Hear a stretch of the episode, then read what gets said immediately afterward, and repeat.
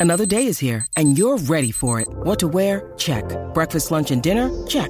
Planning for what's next and how to save for it? That's where Bank of America can help. For your financial to-dos, Bank of America has experts ready to help get you closer to your goals. Get started at one of our local financial centers or 24-7 in our mobile banking app. Find a location near you at bankofamerica.com slash talk to us. What would you like the power to do? Mobile banking requires downloading the app and is only available for select devices. Message and data rates may apply. Bank of America and a member FDIC. Hola a todos, soy Víctor Abarca y estás escuchando Expreso con Víctor, el podcast diario sobre tecnología, tecnología que importa y cultura digital. Hoy no es un miércoles cualquiera de, de, julio, creo que de hecho no está siendo realmente ningún, ningún día normal para ser julio, al menos dentro de lo que es la actualidad tecnológica. Pero es que además el episodio de hoy va a servir para conocer los resultados de Microsoft de los últimos tres meses y también la gran actualización que ha recibido Google Maps. Pero sobre todo, sobre todo, el expreso que vamos a compartir hoy nosotros dos juntitos va a servir para brindar por el viejo Instagram y también a la salud de las Kardashians. Porque sí, ¿por qué no? Ahora mismo estamos viviendo en un mundo totalmente dominado por la cultura pop y lo que ha sucedido con Instagram pues no, no, tendría que, sorprendernos tanto. Sin embargo, no podemos evitarlo y sobre todo tenía que contártelo porque eso me parece importantísimo. Porque como si fuese un episodio más del reality que, hacen, en estos últimos dos días hemos sido testigos del poder que tienen las Kardashians, o al menos cierto poder. Mira, Kylie Jenner, la, pequeña de las Kardashians, publicó el otro día un stories en el que suplicaba a Instagram que volviese a ser el de antes, que era el, el, seguro que lo has visto, el famoso este que es simplemente una eh, un fondo un fondo blanco unas letras en capitales en, negro y que era que básicamente lo que dice es make Instagram Instagram again que suena un poco casi a lema a lo de Donald Trump. Y mm, básicamente lo que dice es haz que Instagram vuelva a ser Instagram y podría ser la traducción de un mensaje pero que no va solo. Y es que la hermana pequeña de, de Kim aún fue más rotunda con la segunda frase. Bueno lo que ha ha sido repostearlo, no lo, no lo ha creado ella, ¿vale? Dice, deja de intentar ser TikTok, solo quiero ver fotos bonitas de mis amigos. El mensaje de Kylie Jenner fue reposteado por su, por su hermana Kim K, Kim Kardashian, ¿vale? Para los amigos, Kim K. Y si entre ambas tienen 686 millones de seguidores, imagina el nivel de exposición que tienen. Y solo hay que recordar que la propia Kylie Jenner hizo perder a Snapchat más de mil millones de dólares tras tuitear que ya no utilizaba la aplicación de Snapchat esto fue, creo que fue en 2018 creo que de ese 1,2 billones de dólares, creo que era exactamente, se van a acordar bastante. Y bueno, la exposición mediática de las Kardashians es tan universal que incluso el propio Adam Mosseri ha publicado un vídeo de respuesta al post de Kylie y también al de Kim. Sin necesidad de mencionarlas, tenemos claro que el vídeo de Mosseri tiene como detonante la publicación de, las dos. Y mm, en la respuesta, Mosseri reitera la intención de Instagram y dice: Quiero ser, quiero ser claro Vamos a continuar soportando fotos. Es parte de nuestra, de nuestra herencia, ¿sabes? Dice así. Eh, me encantan las fotos y sé que a muchos de vosotros también os gustan las fotos. Dicho esto, tengo que ser sincero. Creo que Instagram se va a convertir cada vez más en vídeo con el tiempo.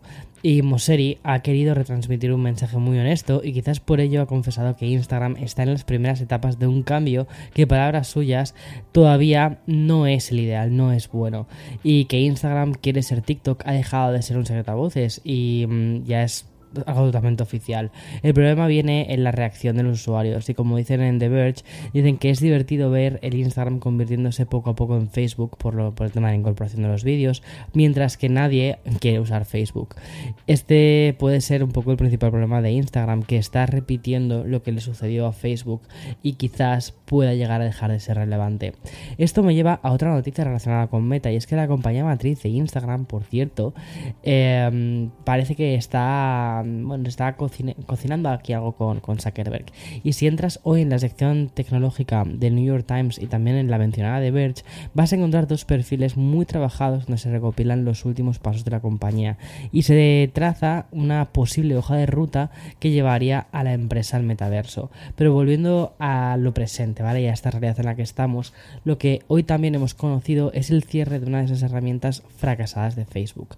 Fue lanzada en plena pandemia y se, llamaba, perdona que pierda un poco la voz, ¿vale? De vez en cuando, pero es que tengo, tengo anginas, eh, he pillado, no, he pillado gripe, pero he pillado anginas con esto de los aires acondicionados y me está costando un poco, pero bueno, más o menos te, te haces una idea.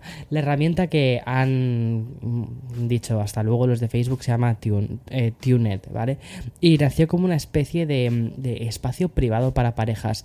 Es una aplicación social que servía para que los usuarios intercambiasen fotos, eh, notas, vídeos, desafíos, mensajes de voz, notas y, mm, bueno, notas ya te lo he dicho, ¿no?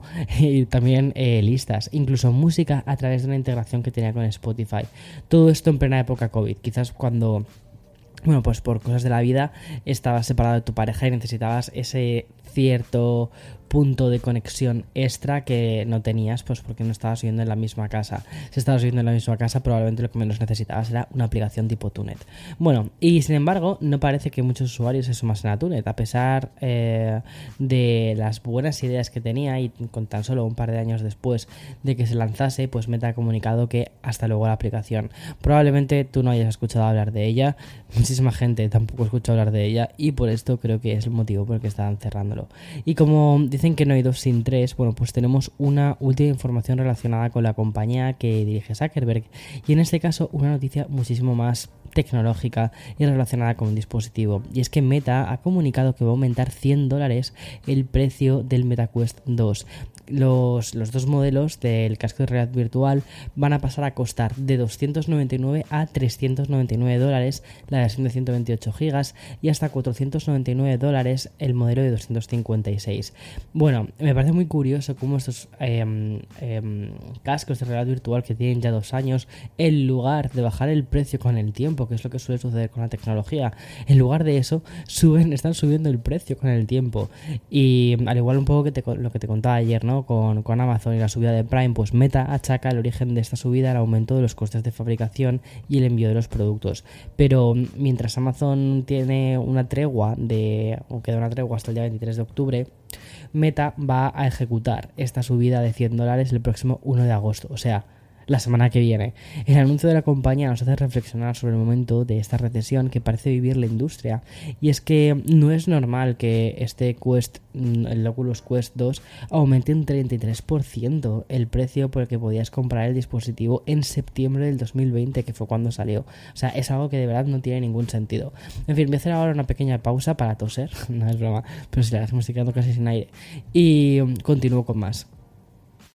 When you need mealtime inspiration, it's worth shopping Kroger, where you'll find over 30,000 mouthwatering choices that excite your inner foodie. And no matter what tasty choice you make, you'll enjoy our everyday low prices, plus extra ways to save, like digital coupons worth over $600 each week. You can also save up to $1 off per gallon at the pump with fuel points. More savings and more inspiring flavors make shopping Kroger worth it every time. Kroger, fresh for everyone. Fuel restrictions apply.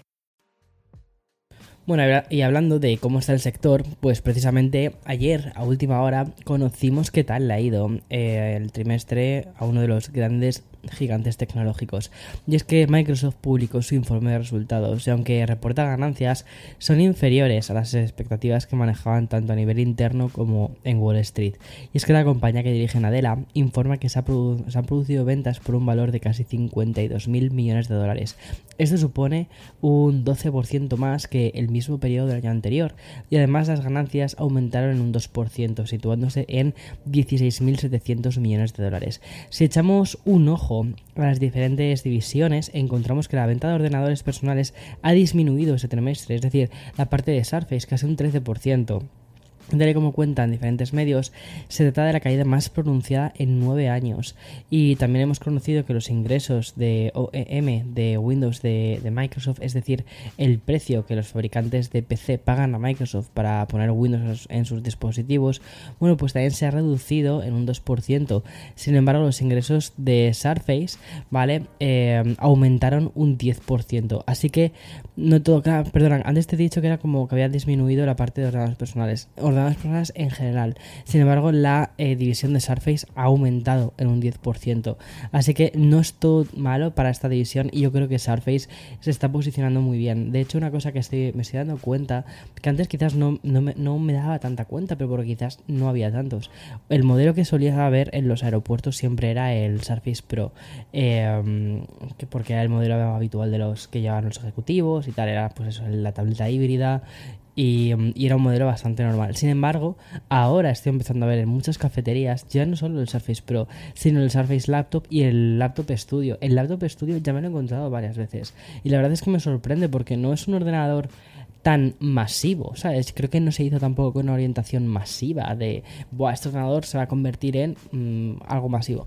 Pero lo estoy viendo cada vez más y eso la verdad es que me, me gusta porque tengo que reconocer que es un ordenador que me gusta mucho. Y los productos de Microsoft ya sabes que me gustan mucho. Le tengo un cariño especial a la compañía, sobre todo porque creo que hacen productos con diseños muy diferentes. Pero mm, se ha habido un punto que pero hay que em, tocar y analizar con calma es el relacionado con los videojuegos. Y es que Xbox ha experimentado un descenso del 11% de los ingresos de la parte de hardware. Y respecto al contenido de los servicios, también se ha producido una caída del 6%. Y desde Microsoft justifican esta disminución de los servicios a menores horas de participación y también de monetización, sobre todo en títulos propios y también, y también de terceros. Pero no todo es malo para Xbox, ¿vale? Porque dicen, además Nadella dice que Microsoft ha sido el líder del mercado en América del Norte durante tres trimestres consecutivos entre las consolas de próxima generación. Y además la consola de Microsoft ha tenido su mejor año fiscal en términos de ingresos con alrededor de unos 16,2 mil millones de dólares, o sea, una locura. Y mm, también hemos conocido que este último trimestre ha supuesto para el servicio de xCloud Gaming que mm, ha sido utilizado por 10 millones de usuarios, es decir, poco a poco este servicio, el servicio de xCloud está cogiendo fuerza y esto es una, es una pasada. Bueno, y voy a acabar este expreso tan intenso con otro gigante y es que Google ha actualizado la aplicación de Maps incorporando nuevas herramientas y aplicaciones que, que, que bueno, creo que merece la pena contar. Como ya te dije ayer cuando tratamos el evento del Google I.O., una de las novedades apela directamente a otras aplicaciones tan conocidas como el Flyover de, de Apple y es que obviamente me estoy refiriendo a esa especie de vista inmersiva que mm, es una opción que nos va a permitir ver en 3D lugares icónicos como por ejemplo el Big Ben de Londres o mm, el Empire State de aquí, de Nueva York.